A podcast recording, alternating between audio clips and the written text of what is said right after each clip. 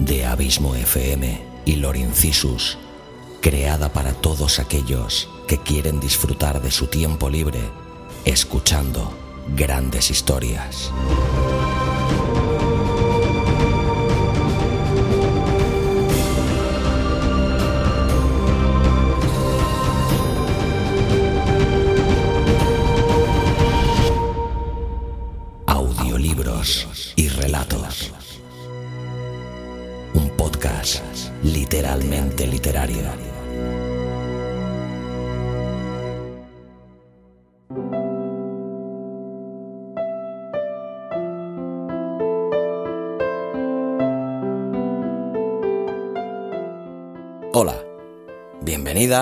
Bienvenido un día más a Audiolibros y Relatos.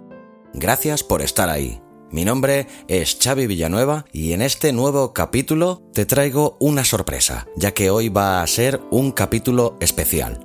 Hoy, en Audiolibros y Relatos, tengo el inmenso placer de traeros por primera vez una entrevista.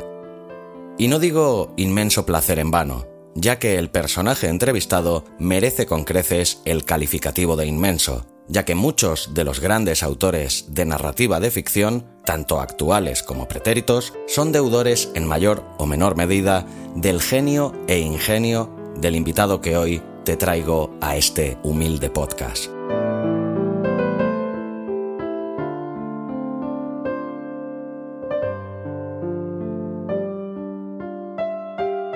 Para realizar esta entrevista, y debido a la situación actual del entrevistado, fallecido desde el lejano 1937, me he visto obligado a recurrir a la inefable y extraordinaria facultad de mi amigo Luis Carballés, que transformándose en el enigmático Lorincisus, dotado de capacidades extrasensoriales tan excepcionales como fuera de lo común, es capaz, eso sí, tras enormes esfuerzos que lo dejan agotado durante días, de entrar no solo en la mente, sino dentro de la personalidad de aquella persona, viva o muerta, que se proponga.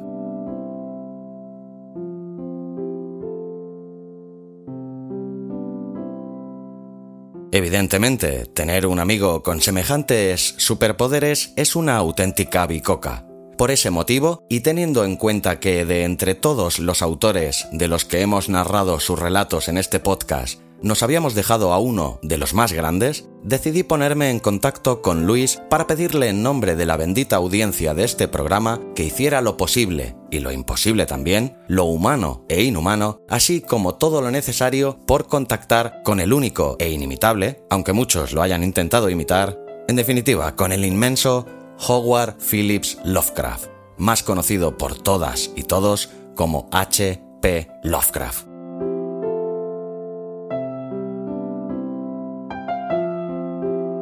He de confesar que Luis hizo esfuerzos suprahumanos por conseguir que hoy tengáis acceso a esta entrevista en exclusiva mundial con un autor desaparecido hace ya tantos años.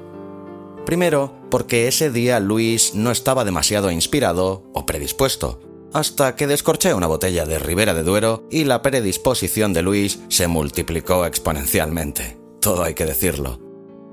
Pero una vez inspirado, a Luis le costó mucho contactar con el bueno de Lovecraft porque, al parecer, allá donde se encuentre, sigue teniendo una vida tanto social como creativa muy ocupada y Luis tuvo que esperar a que Don Howard acabara de reescribir un nuevo relato que lo tiene ocupado y preocupado a partes iguales en estos días que corren. Espero que el ímprobo esfuerzo de Luis por traeros hoy aquí a este extraordinario literato, traducido para más INRI al castellano, se vean recompensados con vuestra escucha y que os agrade esta entrevista que, reitero, que tuve el inmenso placer de realizarle a uno de los dioses de la literatura de terror de todos los tiempos, el gran H.P. Lovecraft. Os dejo con él.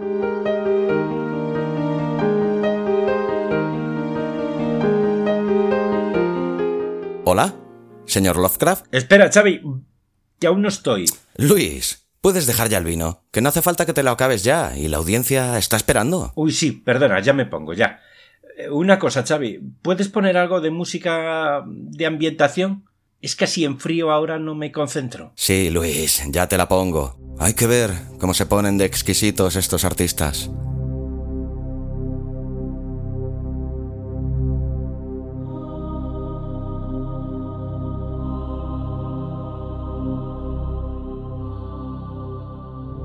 Sí, eh, a ver. ¿Hola? Hola, don Howard. Eh, muchas gracias por acceder a que le realice eh, unas cuantas preguntas. Es para mí un verdadero honor poder entrevistarle y poder hacer llegar su voz a todos los oyentes de audiolibros y relatos. El honor es todo mío. Soy consciente de la relevancia que ha adquirido este podcast y del exquisito gusto de sus oyentes. La verdad, señor Lovecraft, es que estoy un poco nervioso. Nunca había entrevistado a nadie tan tremendamente trascendente y admirado, pero sobre todo, nunca había entrevistado a nadie que no estuviera vivo. Eso es algo enteramente subjetivo, si me permite la opinión. Si mis libros se siguen leyendo y mis palabras recitando, ¿quién pudiera admitir, de forma fehaciente, que no sigo vivo? Hombre, visto así, em, teniendo en consideración la prolijidad de su obra, entre sus múltiples creaciones literarias no hay ningún texto realmente autobiográfico.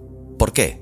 Para mí, la principal dificultad al escribir una autobiografía es encontrar algo importante que contar.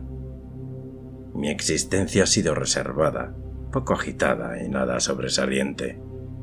Y en el mejor de los casos, sonaría tristemente monótona y aburrida sobre el papel. Perfecto. Cuéntenos ahora un poco, si es usted tan amable, para todo aquel que pueda no saberlo, de dónde es originario usted. Nací en Providence, Rhode Island, donde he vivido siempre, excepto por dos pequeñas interrupciones, el 20 de agosto de 1890. De vieja estirpe de Rhode Island por parte de mi madre, y de una línea paterna de Devonshire domiciliada en el estado de Nueva York desde 1827. Puedo pecar de poco original, pero la verdad es que no puedo evitar la tentación de preguntarle de dónde nace su pasión por la literatura fantástica o de terror. Bueno, los intereses que me llevaron a la literatura fantástica aparecieron muy temprano pues hasta donde puedo recordar claramente me encantaban las ideas e historias extrañas, y los escenarios y objetos antiguos. Nada ha parecido fascinarme tanto como el pensamiento de alguna curiosa interrupción de las prosaicas leyes de la naturaleza, o alguna intrusión monstruosa en nuestro mundo familiar por parte de cosas desconocidas de los ilimitados abismos exteriores. Y puestos a ello, ¿nos podría decir ahora cuáles fueron sus referentes literarios? Es curioso. Cuando tenía tres años o menos, escuchaba ávidamente los típicos cuentos de hadas, y los cuentos de los hermanos Grimm están entre las primeras cosas que leí, a la edad de cuatro años.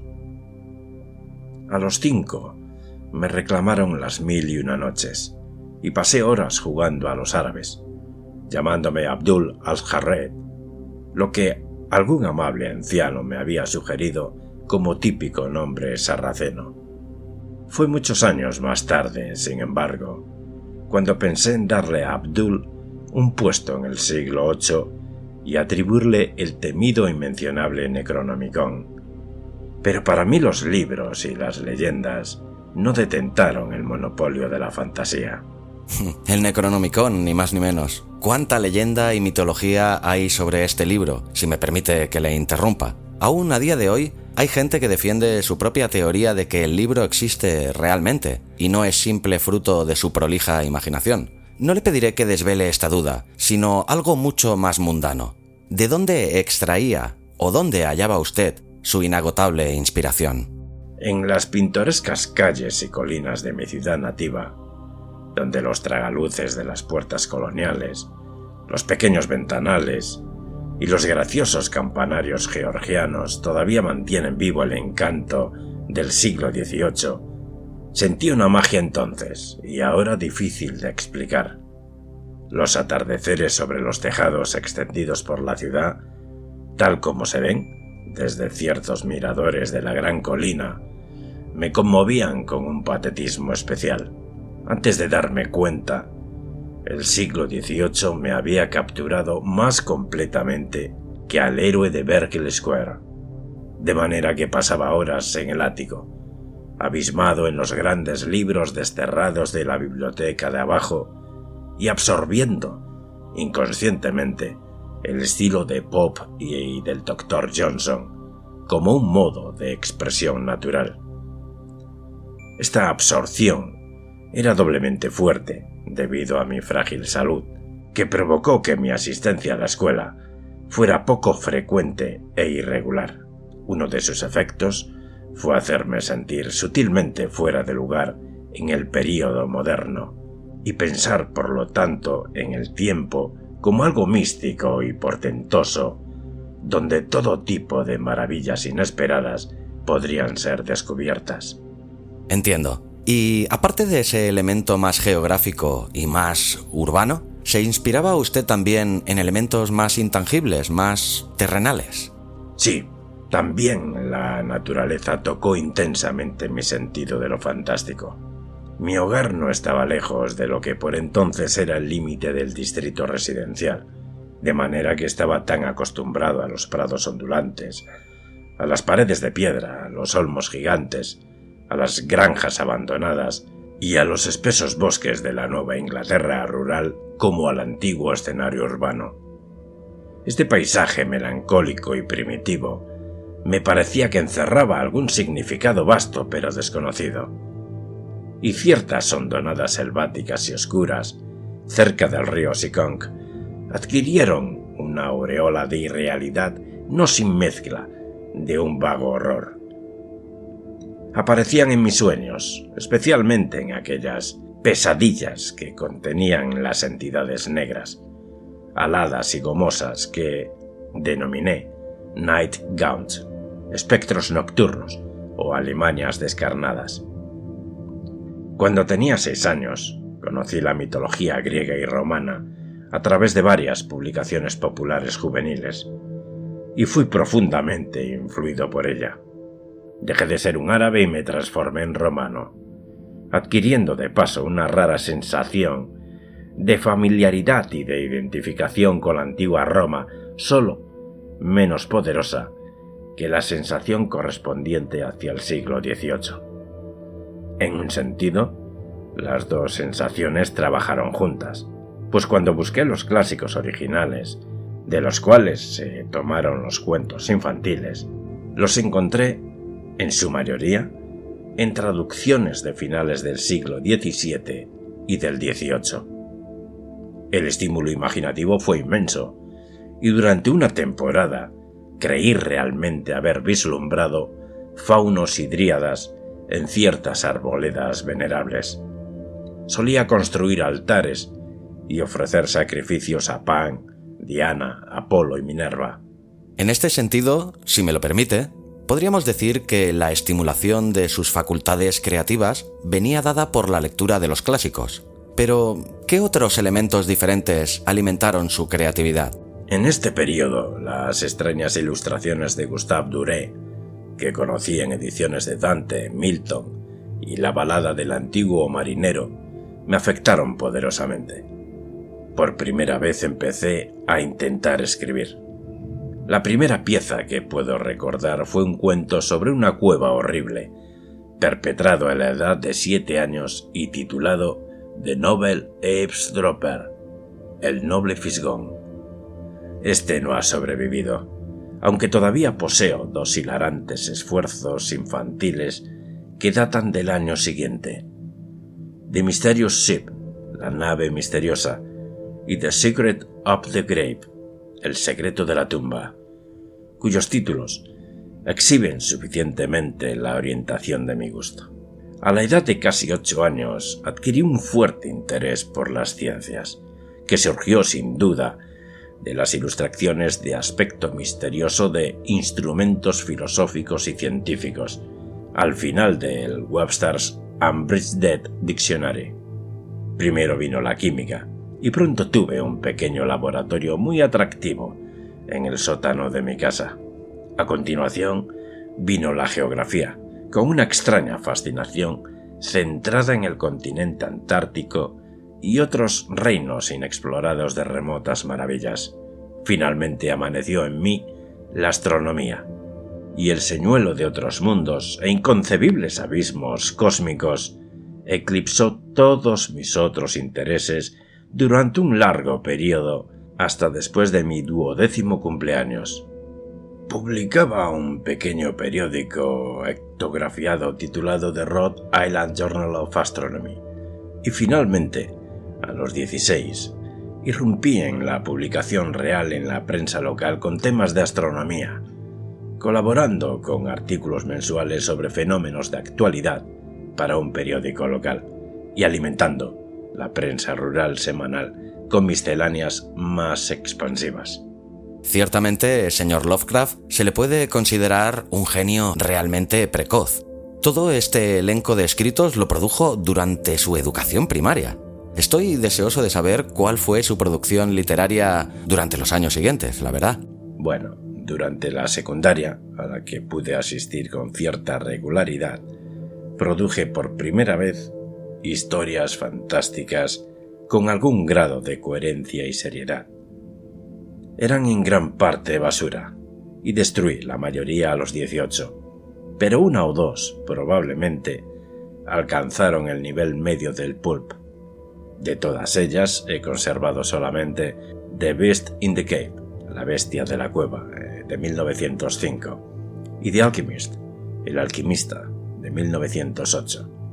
En esta etapa la mayor parte de mis escritos, incesantes y voluminosos, eran científicos y clásicos, ocupando el material fantástico un lugar relativamente menor.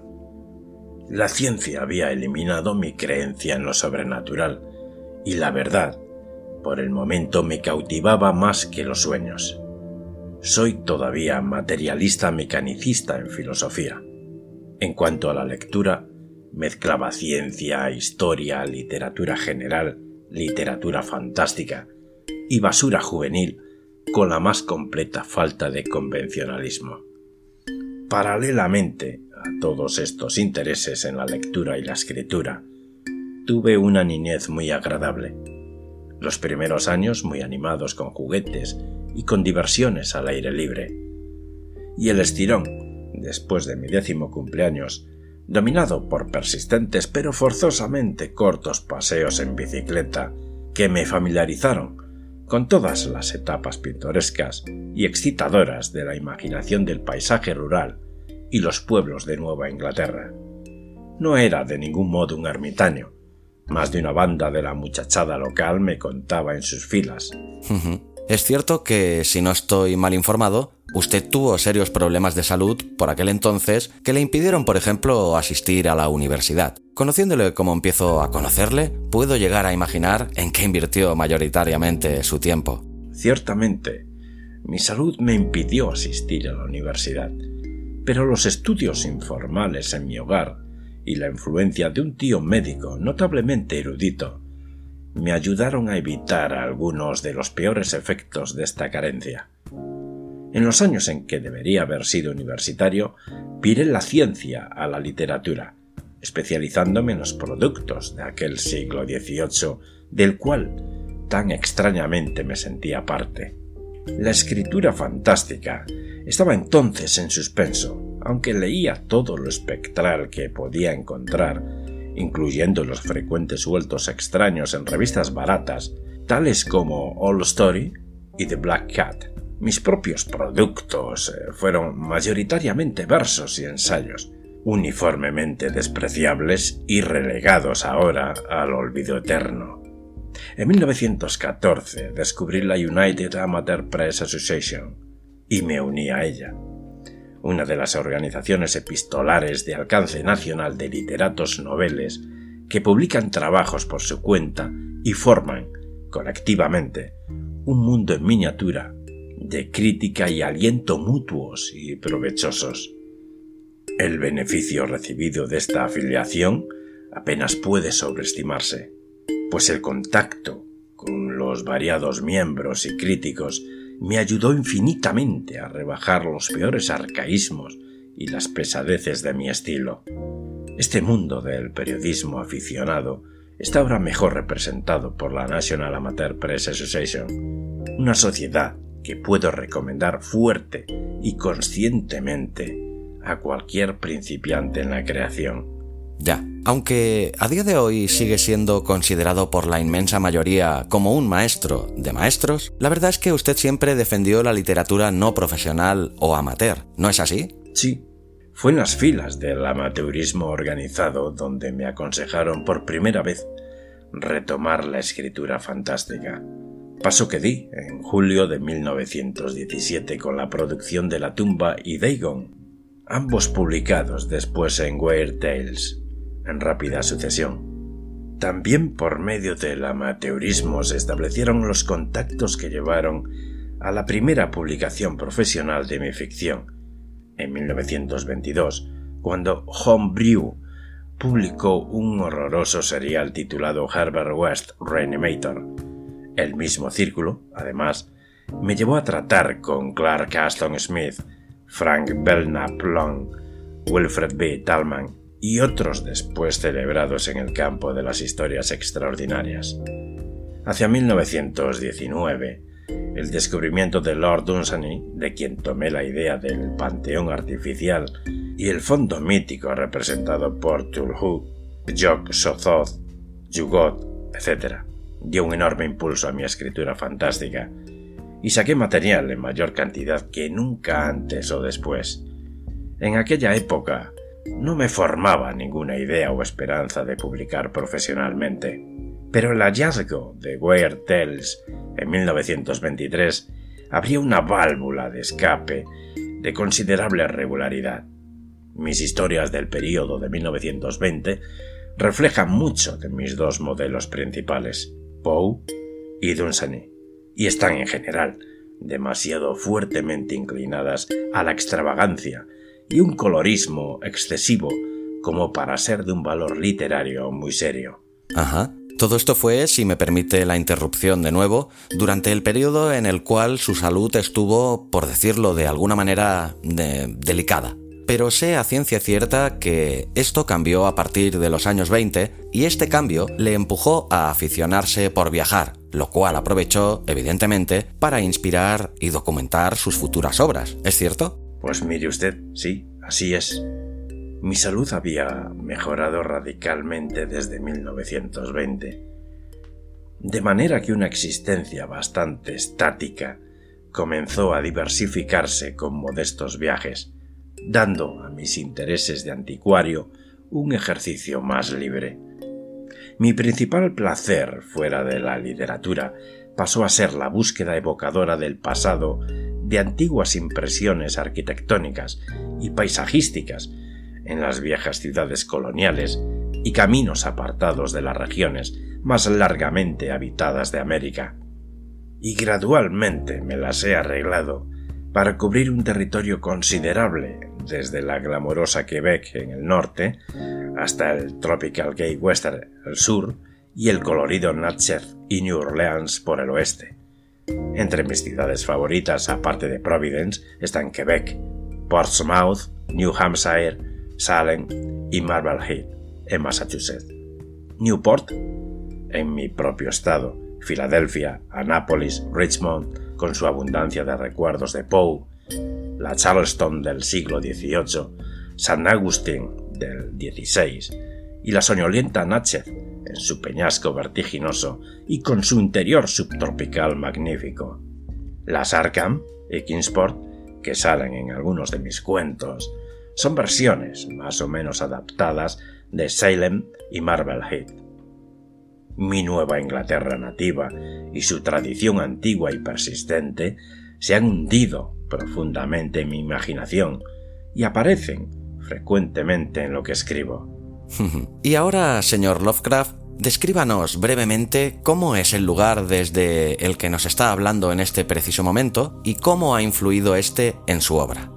Vivo actualmente en una casa de 130 años de antigüedad, en la cresta de la antigua colina de Providence, con una vista arrobadora de ramas y tejados venerables desde la ventana encima de mi escritorio. Ahora está claro para mí que cualquier mérito literario real que posea está confinado a los cuentos oníricos de sombras extrañas y exterioridad cósmica a pesar de un profundo interés en muchos otros aspectos de la vida y de la práctica profesional de la revisión general de prosa y verso. ¿Por qué es así? No tengo la menor idea. Nosotros, señor Lovecraft, ya sabemos más que de sobra el devenir de sus obras, muchas de las cuales son cumbres de la literatura de todos los tiempos. Pero teniendo en cuenta que usted se encuentra en estos precisos momentos, muchas décadas atrás en el tiempo, ¿cuáles son sus expectativas con respecto al éxito o la repercusión que puedan llegar a tener sus escritos? Con respecto a lo primero que ha dicho, no tengo la más remota idea de qué me quiere decir. Con respecto a su pregunta, no me hago ilusiones con respecto al precario estatus de mis cuentos, y no espero llegar a ser un competidor serio de mis autores fantásticos favoritos, Poe, Arthur Machen, Dunsany, Algernon Blackwood, Walter de la Mar. La única cosa que puedo decir en favor de mi trabajo es su sinceridad. Rechazo seguir las convenciones mecánicas de la literatura popular o llenar mis cuentos con personajes y situaciones comunes, pero insisto en la reproducción de impresiones y sentimientos verdaderos de la mejor manera que pueda lograrlo.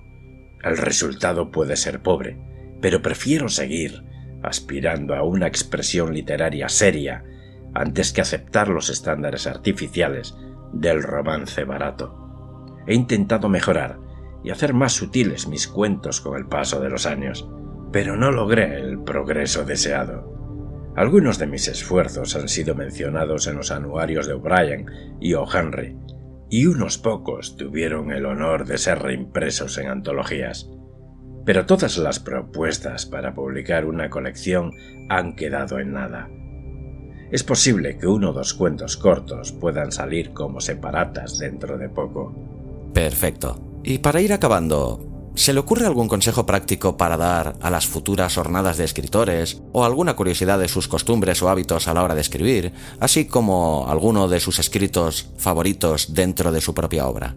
Nunca escribo si no puedo ser espontáneo, expresando un sentimiento ya existente y que exige cristalización algunos de mis cuentos involucran sueños reales que he experimentado. Mi ritmo y manera de escribir varían bastante diferentes casos, pero siempre trabajo mejor de noche. De mis producciones, mis favoritos son The Color Out of Space, El color que cayó del cielo, y The Music of Eric Zahn, la música de Eric Zahn, en el orden citado. Ajá. Muchas veces se ha dicho que usted no se atrevió a escribir ningún relato o historia de ciencia ficción. ¿Por qué? Dudo si podría tener algún éxito en el tipo ordinario de ciencia ficción. Creo que la escritura fantástica ofrece un campo de trabajo serio nada indigno de los mejores artistas literarios. Aunque uno, muy limitado, ya que refleja solamente una pequeña sección de los infinitamente complejos sentimientos humanos. La ficción espectral debe ser realista y centrarse en la atmósfera, confinar su salida de la naturaleza al único canal sobrenatural elegido y recordar que el escenario, el tono y los fenómenos son más importantes para comunicar lo que hay que comunicar que los personajes y la trama. La gracia de un cuento verdaderamente extraño es simplemente alguna violación o superación de una ley cósmica fija, una escapada imaginativa de la tediosa realidad. Por lo tanto, son los fenómenos más que las personas los héroes lógicos. Los horrores, creo, deben ser originales. El uso de mitos y leyendas comunes es una influencia debilitadora. La ficción publicada actualmente en las revistas, con su orientación incurable hacia los puntos de vista sentimentales convencionales, estilo enérgico y alegre, y artificiales tramas de acción no puntúan alto. Ahora sí, para acabar, dígame, don Howard, ¿cuál es su relato favorito de todos los tiempos? El mejor cuento fantástico jamás escrito es probablemente The Willows, Los Sauces, de Algernon Blackwood. Pues muchísimas gracias, señor Lovecraft, por regresar un momento de entre los no vivos para regalarnos esta fantástica entrevista. Gracias a usted. El placer ha sido todo mío. Por cierto, ¿le puede decir usted, si es tan amable, don Howard, a mi amigo Luis que, que ya puede volver? pues eh, me dice que ahora mismo no le va bien, que desea quedarse un ratito más por aquí para impregnarse de la atmósfera literaria que rodeó mi vida y... Perdone usted, don Howard. Dígale que si no vuelve en menos de un minuto, me acabo yo solito la botella de Ribera de Duero. Y lo mismo le digo con el jamoncito de bellota que estoy a punto de empezar. Bueno, Xavi, tampoco hace falta que te lo tomes tan en serio, que ya estoy aquí, macho.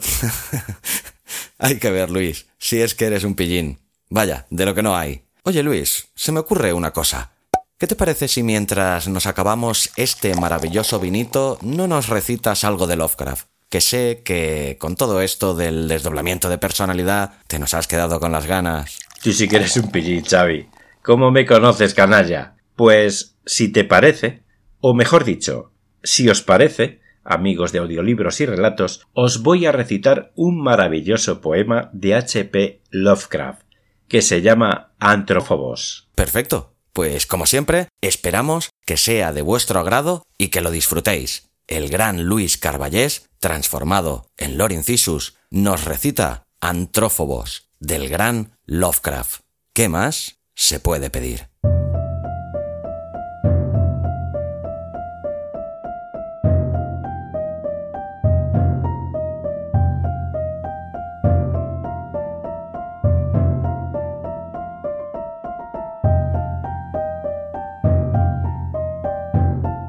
Brillando en el cielo de medianoche, sobre los abismos etéreos y distantes, me acechaba, anhelante, una seductora, resplandeciente estrella. Cada crepúsculo retornaba brillando en el carro ártico. Místicas formas bellas se hundían en sus gloriosos rayos dorados. Fantasías de dicha descendían en miríadas de lisíaco placer de sus coros de lira se extendían como cantos de lidias melodías.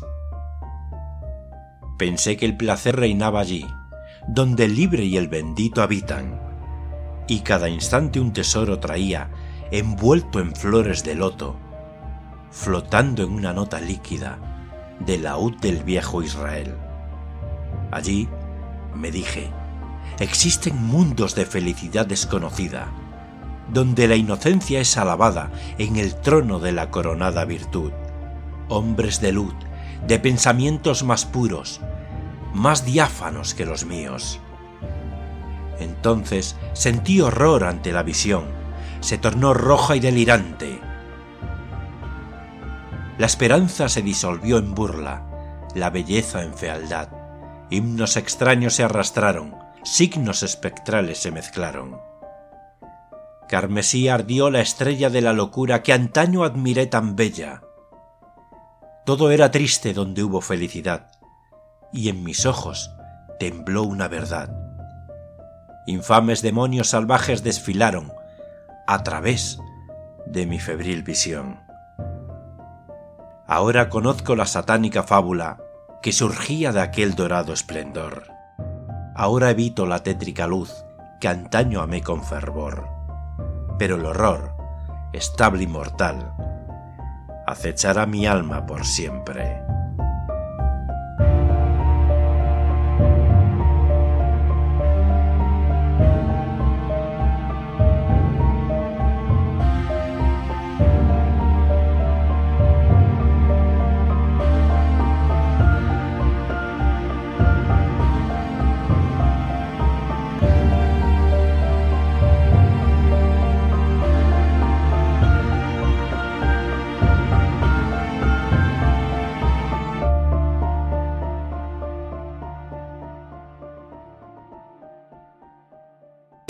Si te ha gustado el relato, ayúdanos a hacer crecer este proyecto compartiéndolo en tus redes sociales o dejándonos un comentario tanto en el propio podcast como en su correspondiente artículo en la web abismofm.com. Te recomiendo también que te suscribas al podcast sea cual sea la plataforma desde la que nos escuchas. Es totalmente gratuito. Si crees que nuestro proyecto es interesante, déjanos un tweet dándonos tu opinión con el hashtag audiolibros y relatos. Para seguirnos y comentarnos, sugerencias y peticiones, nos encontrarás tanto en Facebook como en Twitter, como Abismo FM y Lorincisus respectivamente. Audiolibros y relatos. Un podcast literalmente literario.